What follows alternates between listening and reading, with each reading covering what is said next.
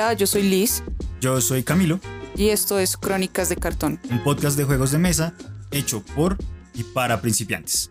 Bienvenidos por fin al primer episodio. Llevamos hablando de hacer este podcast dos meses, tal vez, Tal vez, tal vez dos meses sí. y pues ya hoy por fin se está haciendo realidad. Vamos a ver qué tal nos va. Eh, disculpen cualquier error de primer episodio. Hoy vamos a hablar de por qué jugamos juegos de mesa, pero para poder llegar a eso, creo que necesitamos contarles cómo entramos nosotros dos al maravilloso mundo de los juegos de mesa. Entonces, la idea es pues presentarnos, quiénes somos, y en la presentación hablar de tres juegos favoritos y alguno que tal vez no nos guste.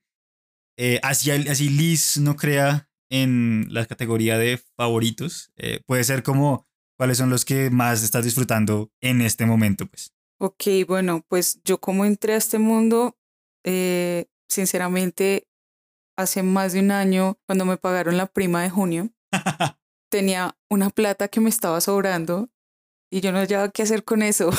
De verdad, no hallaba qué hacer con eso. Yo decía como, tengo que encontrar algo que hacer con ese dinero porque no me lo quiero gastar tampoco en cualquier cosa, pero quiero invertirlo y no quería comprar libros. Entonces me fui a me fui a un Pepe Ganga y me di cuenta que habían juegos de mesa muy bonitos, muy diferentes a los de Ronda y muy diferentes a los que ya conocía de Hasbro. Entonces para mí fue un descubrimiento maravilloso y magnífico y me devolví para mi casa. Pensé que esto iba para otro lado. Eh, lo que pasa es que me dijeron cuando estaba en la tienda que esperara un par de días porque iban a empezar las temporadas de patos de Pepe Ganga. Entonces, ya estando en mi casa, esperé el día y pues, oh sorpresa, que el juego que yo quería comprar en ese momento valía 190 mil, 200 mil pesos. Y cuando lo fui a comprar, estaban 140 mil aproximadamente. Entonces, obviamente, el descuento era muy grande y lo pedí por internet. Y ese juego es Catán. Fue mi primer juego de mesa moderno. Decidí comprarlo. Cuando me llegó a la casa, para mí fue como, sí, sí, me llegó, me llegó. Y fue la primera vez que abrí una caja con un juego de mesa. La sensación es indescriptible porque fue hermoso, de verdad fue algo muy bonito y es algo que sigo sintiendo cada vez que me llega un juego de mesa en una caja. No importa que yo ya sepa cómo son los juegos de mesa, sigue estando ahí esa sensación. Fue mi primer juego y fue como, wow, esto es maravilloso, quiero, quiero saberlo todo acerca de este mundo. ok, me encanta. Justo yo te iba a preguntar cuál era ese juego. Em, antes de ser adulta y comprarte Catán, ¿cuál fue como tu experiencia de niña? Porque creo que la mayoría de la gente que yo conozco jugó Monopoly o alguna vaina así cuando eran niños. Pues mira que yo nunca he jugado Monopoly, jamás he jugado Monopoly. Eh, Oh, Pero lo más cercano que he estado a jugar Monopoly es Tío Rico. Entonces, ya, ok. Es lo mismo. no es lo mismo porque todas las gráficas y todo eso le dan como un ambiente diferente, las, las fichitas no son las mismas, como que, o sea, en temática no es lo mismo, pero las mecánicas sí. Aclaración de Camilo, editor. Tío Rico MacPato es un juego de mesa colombiano que apareció en los años 70, como en el 77 creo. Juegos Ronda adquirió la licencia para usar al personaje Tío Rico MacPato de Disney e hicieron un juego de mesa que es una versión colombiana de Monopoly con el personaje de Tío Rico MacPato. También hay que ir a lugares y propiedades y comprarlas y ganar dinero y luego cobrarle renta a la gente que cae en tus lugares es en esencia Monopoly con un tema pegado encima. Y vuelve Liz. Pero no, mira, mi- mis primeros juegos fueron juegos tan clásicos que hay gente que ni siquiera saben que existe. Yo sé jugar ajedrez, pero no me gusta jugar ajedrez. Y el primer juego de mesa que yo jugué y aprendí es uno que se llama Otelo. ok. Otelo es un, es un juego muy bacano. Al día de hoy no me acuerdo bien cómo se juega, pero recuerdo muy bien que pasaba tardes enteras jugando ese juego con mi hermano. Lo mismo damas chinas. También me gustaba mucho jugar damas chinas. Y de ahí ya pasé a otro tipo de juegos que fue la astucia naval, adivina quién y el tío rico Macpato. Yo también jugué Tío Rico. Yo, yo sí jugué Monopoly, pero también jugué Tío Rico.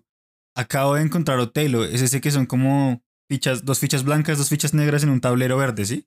Eh, sí, es un tablero verde que, que está como una cuadrícula, una- es- tiene muchos cuadritos, eh, son fichas de dos colores, por un lado es blanco, por el otro lado es negro, y se va jugando y a medida que va jugando o se voltean a blancas o se voltean a negras. Un jugador, es un juego para dos. Es Ya, exclusivo ya. para dos. Sí, que creo haberlo escuchado, pero. Ush, wow. Sí, es un viejo viejísimo y fue porque um, una tía le estaba como haciendo estorbo allá en la casa y dijo como, ¿lo quieres? Se lo regalo. Y yo, sí, yo quiero todo, démelo. Ok, ok. Estaba muy pequeña, ocho o nueve años tenía cuando, cuando jugué ese juego de mesa. Sí, estabas re chiquita. Sí. Eh, ah, me encanta que mm, desde pequeñita lo tuyo son los juegos raros. O sea, tú no empezaste con Monopoly, sino con Otelo. Sí, sí, sí, definitivamente a mí me gustan los juegos raros, me, me llama la atención eh, todo lo que pueda salir de lo, de lo cotidiano, ¿sabes? Porque pues eh, hay mucho, siento que hay como mucho, mucho contenido y mucha información acerca de los juegos que son eh, como comerciales, como las últimas novedades, y hay juegos que a veces pasan desapercibidos. Yo he tenido en mis manos unos juegos que uno dice, what the fuck, pero son muy buenos. Bueno, y- Eh, ¿y, tú cómo empezaste en los juegos de mesa? A ver, yo de niño sí jugué mucho Monopoly. Eh, me gustaba mucho jugar Monopoly, no era bueno. Creo que nunca he sido muy bueno en los juegos de mesa realmente. Y me gustaba también Tío Rico, también jugaba bastante Tío Rico. Eh, aprendí a jugar ajedrez. Por un tiempo estuve un poco obsesionado con el ajedrez y era como, sí, quiero ajedrez para aquí, para allá y para todo. Pero pues luego me cansé, como es obvio. Y ya luego durante muchos años dejé de jugar. En, en algún momento jugué Risk. Yo creo que en el 2017 jugué Risk por primera vez. Y me gustó mucho, pero eso quedó ahí otra vez. Pero como que siempre me, me, me gustaba mucho la experiencia que había obtenido en los juegos de mesa.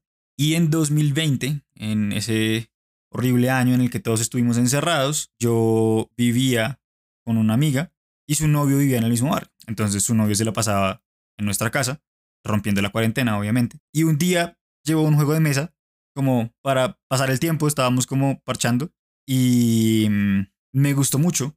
Ese juego era Carcassonne, es como el primer juego de mesa moderno que yo conocí. Me gustó mucho en ese momento, él tenía la caja grande y tenía varias expansiones, tenía un montón de expansiones. Para los que no saben, Carcassonne es un, es un juego de poner como los zetas que tienen unas ilustraciones de un camino o una ciudad o un monasterio y como juntarlas para armar caminos más grandes, ciudades más grandes y así. Pues Carcassonne es raro si uno no ha jugado sino Monopoly y Risk. Me gustó mucho. Yo jugué muchísimas partidas de Carcassonne durante la, durante la cuarentena y ahí otra vez murió eso. Y luego me, me, me- me mudé de ese barrio y como a principio de 2021 pedí, pedí Carcassonne, pedí la, la caja grande de Carcassonne y pedí un Monopoly y pedí un Risk, que aún tengo en mi- mi- ese Monopoly y ese Risk, porque tengo una amiga a la que le gustaba mucho tanto Monopoly como Risk. Y en algún momento, y ahora sí ya no me acuerdo qué vino primero, creo que primero te conocí y luego pedí Wingspan. Estoy, casi seguro, como que te conocí y no al mucho tiempo pedí Wingspan. Eh, porque me acuerdo que hablamos de Wingspan cuando en algún momento en nuestras primeras interacciones.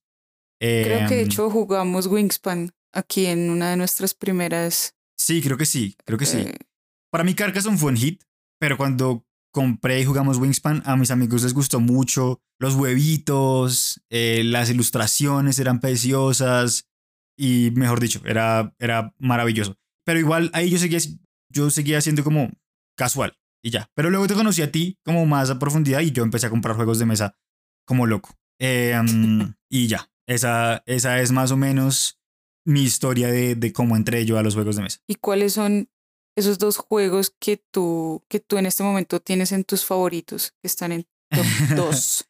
Bueno, la, la idea es tres, no, no, no me bajes el número porque yo sé que es porque tal vez tú no quieres decir, pero eh, Ah, son tres, perdón, en tu top Sí, sí, sí. 3. Carcassonne es mi juego favorito, tiene un lugar especial en mi corazón y creo que no se va a ir de ahí en mucho tiempo, tal vez nunca. Porque además, ah, si alguien me dice, juguemos Carcassonne, yo no le voy, yo sí como que no es un juego al que yo le voy a hacer el feo como nunca. Creo que aún no le he hecho el feo en, en ningún momento.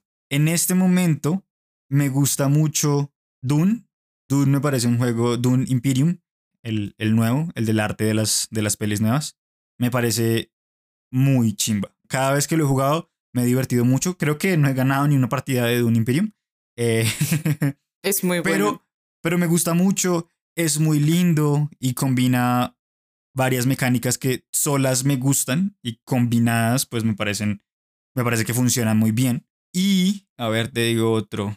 Y me gusta mucho Star Realms también. Yo he jugado, creo que Star Realms es el juego que más he jugado en toda la vida. Porque las partidas son re rápidas, son de dos jugadores y me parece espectacular. Y pues fue el primer juego de construir mazos que yo jugué. Y Ese, ese juego también fue mi favorito un tiempo. sí, es, es, a mí me, me gusta mucho el arte, el tema espacial también me parece, una- me parece severo. Y juegos, voy a decir uno que tal vez no me, no me paso. Eh, la verdad, este que, que jugamos, ¿Cómo es que se eh, llama? Cthulhu Death May Die. Ese, Ese, Cthulhu ese. Death no, no, no me gustó. Es narrativo y tal, pero no, no, es, no es completamente narrativo, ni es completamente como solo abstracto. Está como en un punto medio, es, bastante, es, es como bastante temático, pero no lo suficientemente narrativo. No sé, no, no, lo, no lo disfruté mucho ese día, debo, debo decir. Bueno, yo tampoco lo, lo disfruté mucho. Me pareció muy bonito, fue interesante, pero no me gustó tampoco mucho. Siento que queda un, po- un poquito corto para lo que a mí me gusta, porque el juego no es malo, es muy bueno. Sí, lo que pasa es que tal vez tenía muchas expectativas porque tiene unas minis preciosas y es una caja gigante y crea mucha expectativa, mucha parafernalia, pero me parece que no, que no cumplió lo que, lo que yo creí que me estaban prometiendo, porque igual creo que, igual creo que es algo que yo me hice en mi cabeza, ¿no? Na- Nadie me dijo, este juego te va a cambiar la vida ni nada.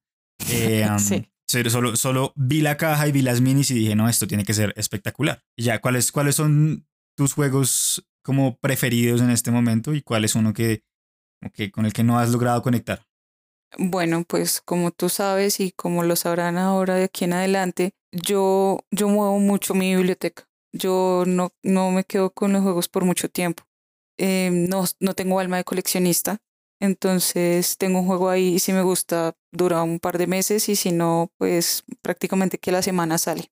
Entonces es muy difícil tener tres juegos favoritos porque yo varío demasiado de juegos. Eh, no puedo decir que mi favorito sea Catán porque no lo es. Es un juego que no voy a decir en este punto de mi vida, wow, sentémonos a jugar Catán porque no, no, hay juegos mucho mejores que ese y en eso estoy de acuerdo con muchas personas, pero para mí Catán tiene un lugar muy especial en mi corazón y en mi vida, tanto que no he vendido mi copia de Catán, está ahí toda destruida, pero ahí la tengo guardada y la juego de vez en es, cuando. es valioso, es valioso. Es válido, puede que no sea el mejor juego o el que siempre elijas jugar, pero puede en tu corazón ser uno de tus juegos favoritos.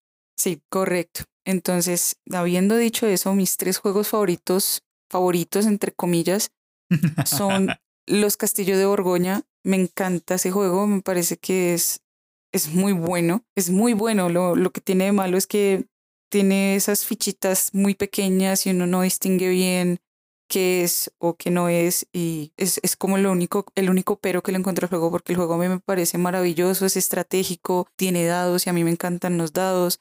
Me parece buenísimo, buenísimo. Ahí tengo una copia destruida en la biblioteca que tú la conoces, Sí, pero, muy bien. pero para mí es, es preciosa. Yo amo ese juego.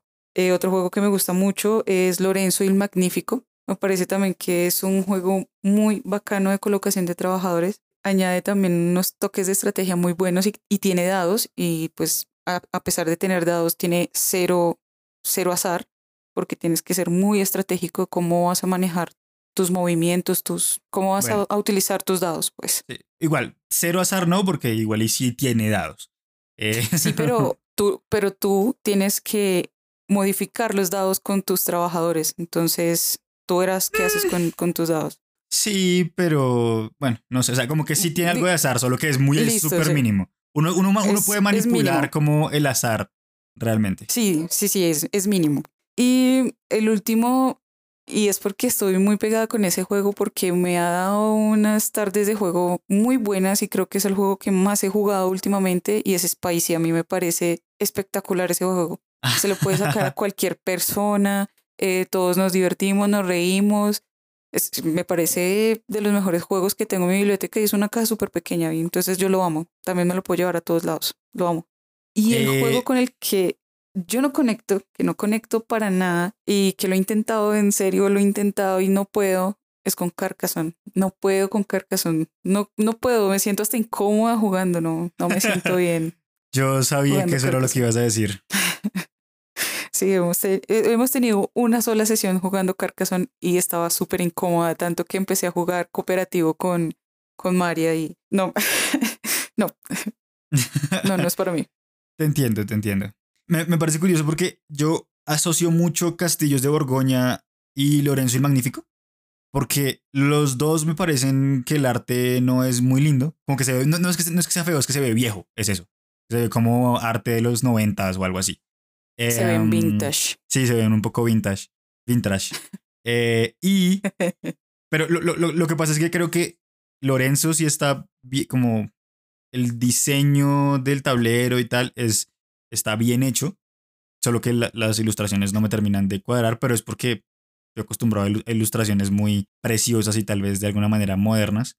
Eh, lo que pasa con, con Castillos de Borgoña es que lo único bueno de Castillos de Borgoña son las mecánicas. Ahora, son suficientes para hacer que el juego sea muy bueno y a mí también me gusta bastante, pero verlo me parece horrible. Sí, pues de- hecho, no se lo he escuchado a una ni a dos, sino a muchas personas decir que es el juego de mesa más feo que hay sobre la faz de la Tierra. Es horrible. Y pues estoy de acuerdo con ellos, es horrible, pero jugarlo es... Por cierto, eh, les dejaremos links de todos los juegos en la descripción del episodio, así pueden ir a ver las fotos de, de los castillos de Borgoña y de Lorenzo el Magnífico para que se den cuenta de que los castillos de Borgoña es muy feo, pero igual vale la pena comprarlo. Sí, la verdad, eh, escuché a, un youtuber hace algunos meses decir que si a uno le gustan los juegos de mesa, tan pronto uno llega a una casa, o sea, van arriendo o la compra, en la que con la casa le entregan a uno la copia de los castillos de Borgoña. Es, es obligatoria en cualquier biblioteca de juegos. eh, eso, eso decía él y me pareció maravilloso. Y sí, realmente es un juego que todo el mundo debería tener. Es muy bueno. Sí, hicieron una versión bonita, pero que igual es difícil. siendo fea. de- sigue siendo como que el arte es lindo, pero el diseño sigue siendo difícil de entender, no sé. No, Es- no sé. está deluxificado y está feo. Sí, está, está mal deluxificado. Yo no sé cómo lo lograron. Sí.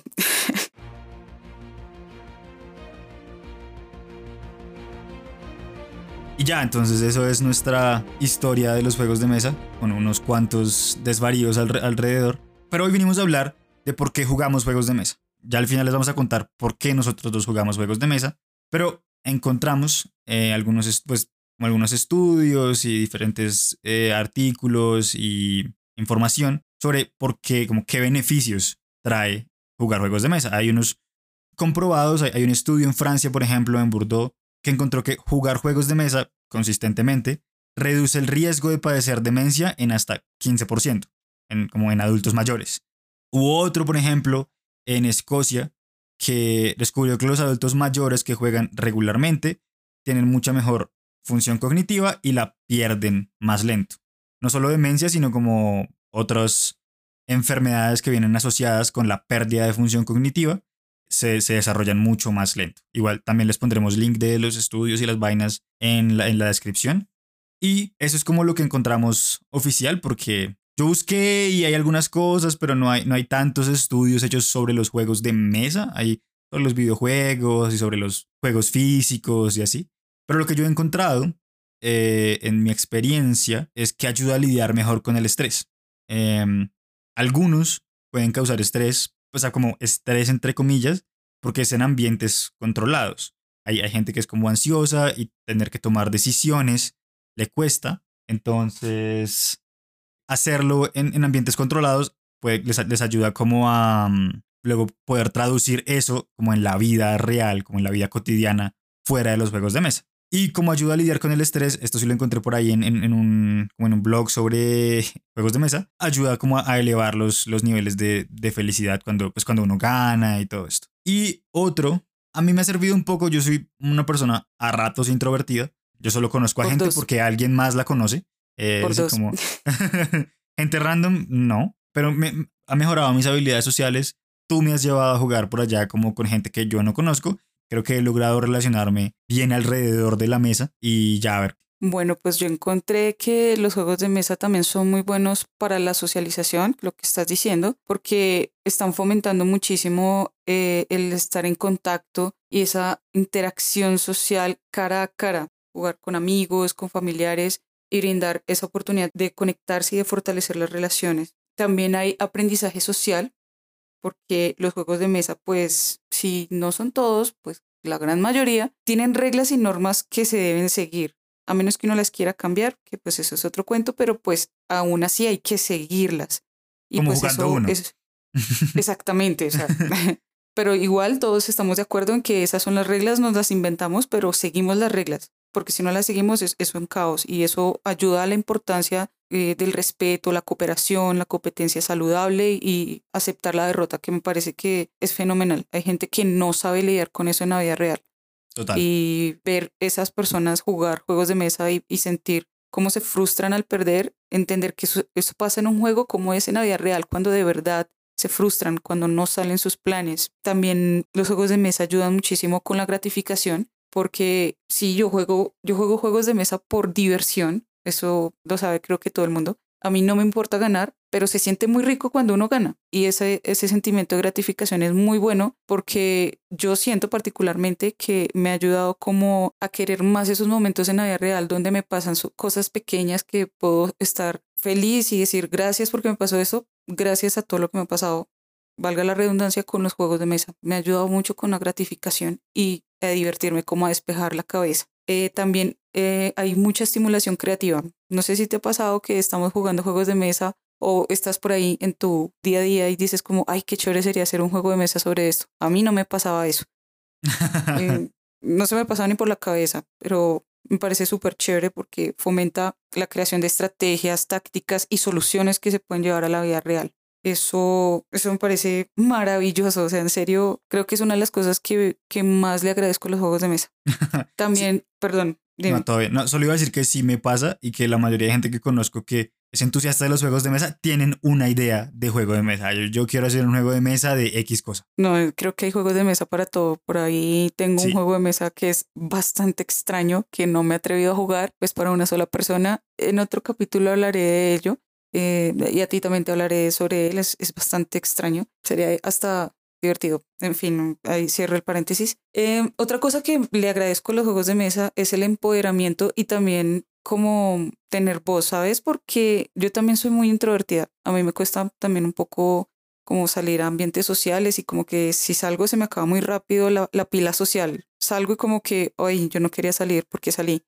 Entonces, eso también me ha ayudado porque Así como yo te he llevado a varias reuniones, he estado en la casa de cualquier cantidad de gente jugando juegos de mesa, pasando por cualquier cantidad de situaciones y me ha hecho no quedarme callada, sino también como decir, venga, hagamos esto, esto, otro, liderar juegos, que, que mi voz se haga presente, porque siempre he estado presente en los sitios totalmente callada. Eso también me parece buenísimo y se lo agradezco mucho a los juegos de mesa. Todos estos puntos que tú hablaste, el empoderamiento, de aprender a manejar las emociones, me parece que en los niños es, una, es mucho más pronunciado porque están aprendiendo todo y su cerebro no se ha terminado de desarrollar es una lección, entre comillas, como son enseñanzas y conceptos que se les quedan como más en la cabeza, que fue algo, que encontré, era un sitio de pedagogía en, que usaban juegos de mesa para enseñar a los niños a saber cómo manejar sus emociones, mejorar su toma de decisiones para que la gente no se quede en su vida diaria como con análisis, parálisis.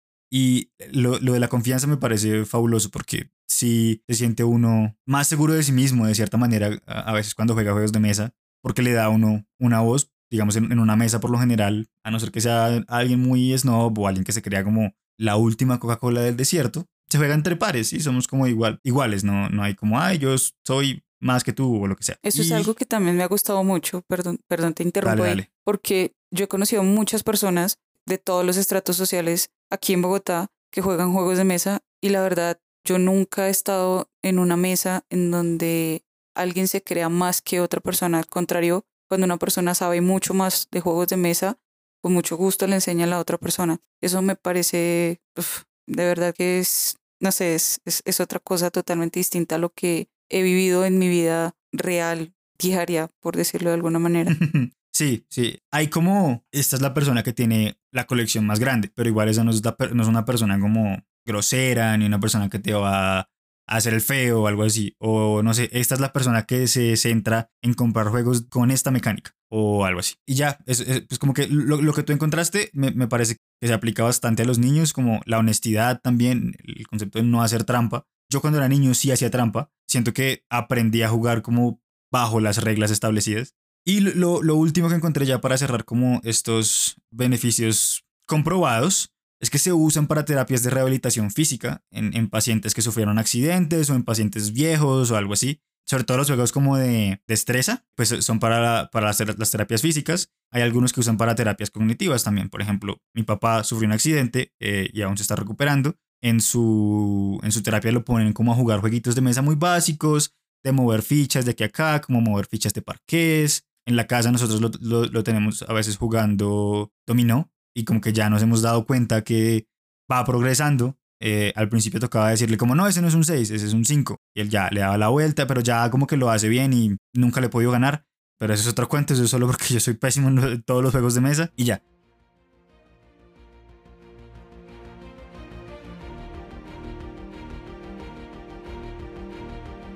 Le preguntamos a algunos de nuestros seguidores en Instagram, que nos pueden seguir como crónicas.decartón, por qué juegan juegos de mesa, para tener como un buen rango de respuestas antes de nosotros entrar a dar nuestras respuestas personales. Dani Punto Creciente nos dice, porque son muy divertidos, te hacen pensar distinto. Me gusta competir sin que sea serio. De ese me gusta el me gusta competir sin que sea serio, ¿sabes? Es como un ambiente controlado, de nuevo, un ambiente controlado para hacer algo que tal vez no disfrute tanto afuera de los juegos de mesa. Sí, hay, hay personas que les gusta todo en ambientes controlados, como las películas de terror, los escape room, y en este caso, esas, esas sensaciones de estoy compitiendo con alguien, pero que no es de verdad, es solo por el momento de diversión. Nicolás Mogollón dice, me refresca la mente, ejercita el cerebro, es social y de cierta manera sin simuladores de la vida. Son simuladores de la vida.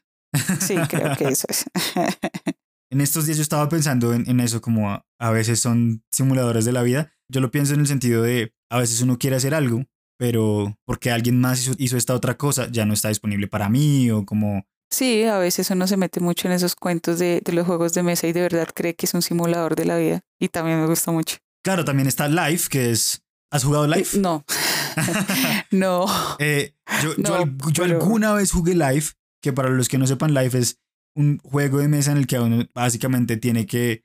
es como un tablerito en el que uno se va moviendo, pero entonces va a la escuela y luego crece y consigue esposa o esposo o lo que sea. Y es un juego de simular la vida. Y tiene... No recuerdo porque lo jugué hace mucho tiempo. Cómo se, cómo se gana. Como que el que mejor viva, no sé. Que más plata tenga. Ganar en la vida es tener más plata, pero... Ganar en la vida es tener juegos de mesa. sí, claro que sí. Plata para comprar juegos de mesa. El tercer tipo dice, son divertidos y ayudan a hacer amigos. Lo que decíamos hace un rato. Eh, ayuda a socializar un montón. Entonces lo saca uno como de su zona de confort y lo obliga a hacer amigos. Porque pues yo personalmente no conocía a absolutamente nadie que jugara este tipo de juegos. Razón por la Sí. cual nunca había jugado un juego de mesa moderno. Entonces me, me obligó a conocer más gente, a encontrar más gente y a estar al tanto con esa gente. Ahora, hay juegos de mesa para un solo jugador, pero debo decir que yo personalmente no les encuentro la gracia. A mí sí me gustan mucho los juegos para un solo jugador. Tengo varios yo sé, yo sé. y he pasado por varios.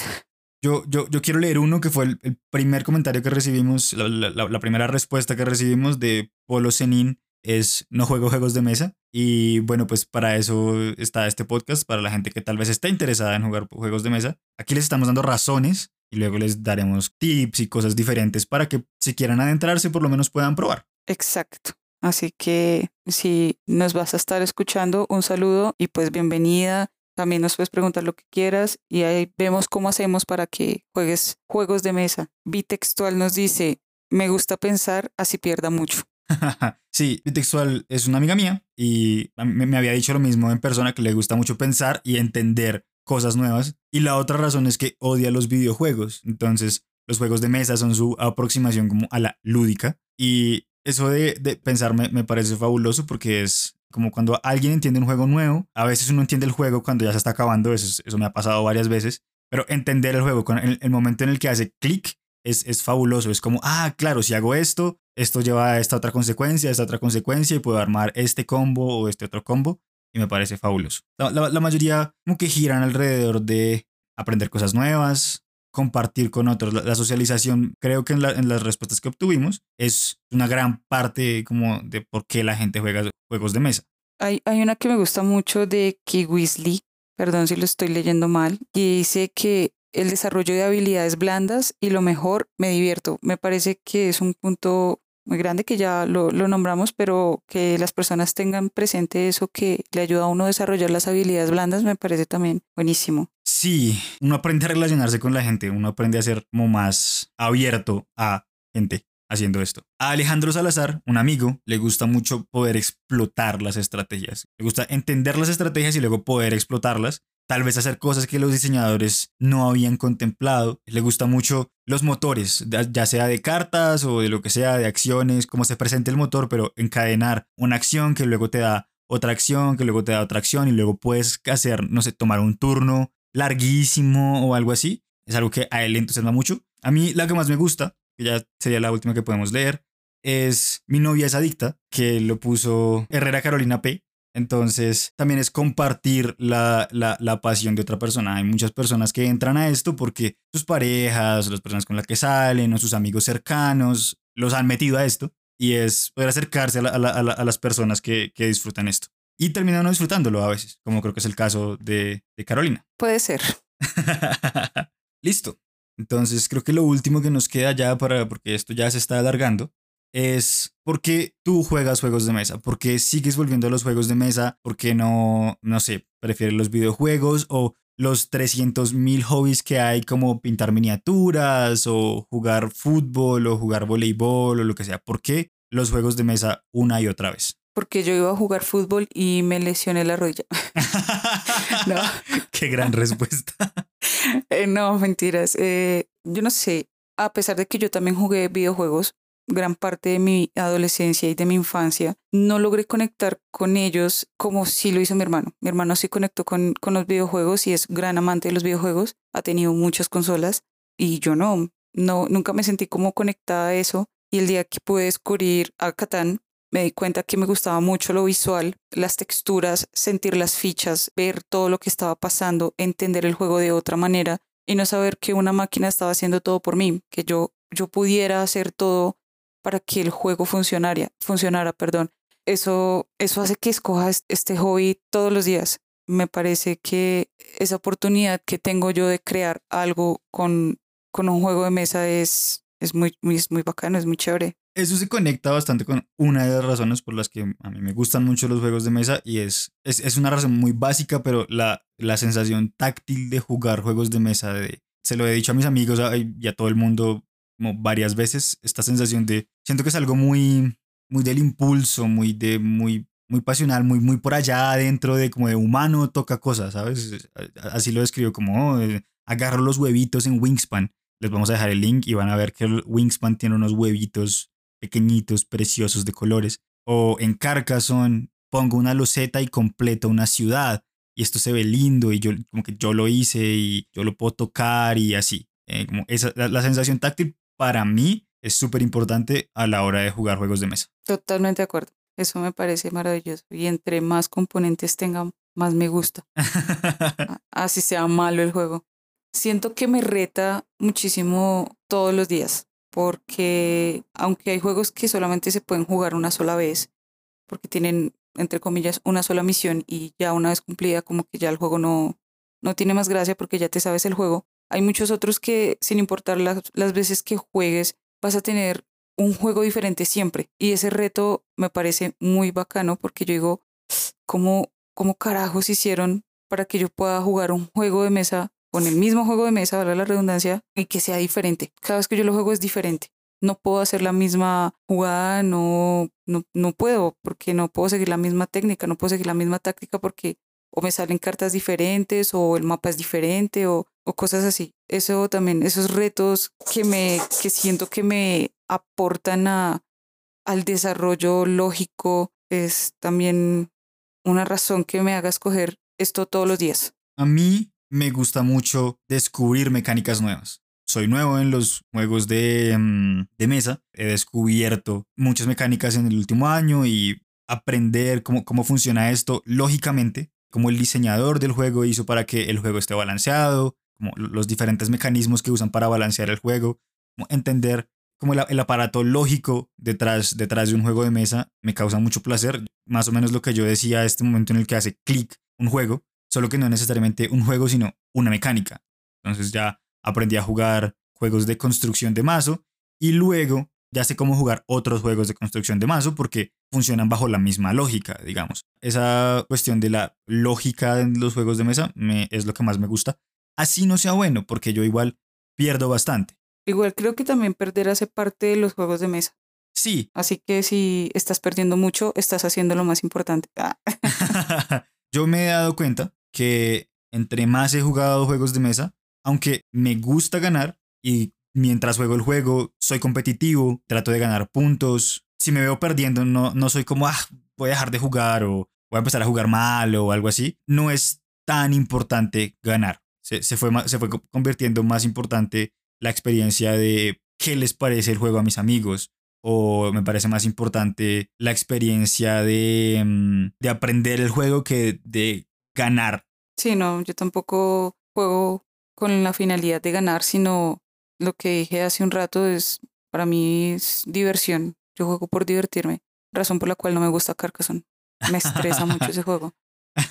Pero, pero sí. Importante para mí el componente social. Me parece indispensable por eso no me llaman tanto la atención los juegos de una sola persona. A mí me gusta reírme, me gusta joderle la vida a otra persona en el juego, que yo sé que a ti no te gusta y lo detestas, pero a mí sí. pero sí me gusta estar con gente, me gusta parchar, como le decimos aquí en Colombia, me gusta reírme y eso no, eso no pasa, no va a pasar si lo juego solo. Esa es la razón por la que no me llaman tanto la atención los juegos de mesa solitarios. A menos que estés muy loquito como yo y te rías solo. bueno, hemos llegado al final de nuestro primer episodio. Muchísimas gracias por escucharnos. espero se hayan disfrutado este podcast y que lo hayan escuchado hasta acá. Y pues les preparamos para el siguiente episodio algo muy especial y es hablar sobre la historia de algunas mecánicas de juegos. Eh, sí, los, los juegos de mesa existen hace mucho tiempo. Saber la historia de los juegos de mesa me parece muy importante para la gente que juega juegos de mesa, para que puedan saber de, de dónde venimos, cómo llegamos a Carcassonne. O a los grandes juegos que nos gustan jugar, como Catán. en la descripción de este episodio en Spotify les vamos a dejar una pregunta que nos pueden responder y nos ayudaría un montón. Y también si nos quieren contactar, en la descripción van a encontrar el Instagram y el correo electrónico. El Instagram, en caso de que no quieran irse a buscar la descripción, es crónicas.decartón porque Crónicas de Cartón sin punto estaba ocupado. Crónicas de Cartón en Instagram sin el punto es una cuenta que subió como una foto de un libro que se llama Crónica de Cartón y tiene cero, cero publicaciones, cero seguidores y sigue a cero personas. Solo fue por hacernos el daño y quitarnos el, el nombre. Y nos vemos en el próximo episodio. Recuerden que somos Crónicas de Cartón. Yo soy Camilo. Y yo soy Liz. Bye. Adiós.